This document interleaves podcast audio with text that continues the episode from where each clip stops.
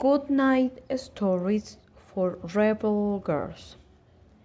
Cleopatra, Pharaoh.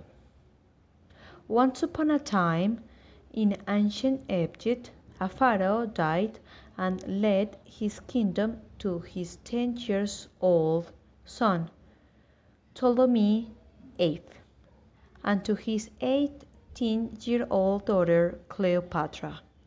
The two had such different ideas on how to run the country that soon Cleopatra was kicked out to the palace and a civil war broke up.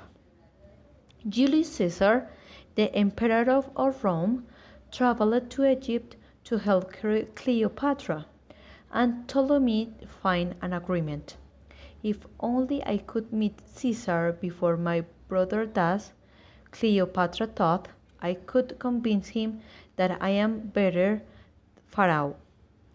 But she had been banished from the palace. The guards would have blocked her at the entrance. Cleopatra asked her servants to roll her inside in a carpet and to stumbling into the Caesar's room. Impressed by her daring, Caesar restored Cleopatra to the throne. They became a couple and had a son. Cleopatra moved to Rome to but then Caesar was killed, so she went back to Egypt.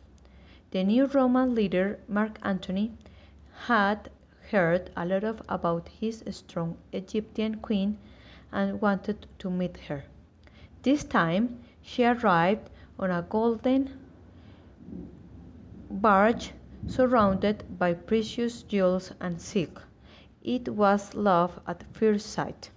Cleopatra and Mark Antony were inseparable. They had three children and loved each other to the end of their lives. When Cleopatra died, the empire ended with her. She was the last pharaoh to rule ancient Egypt.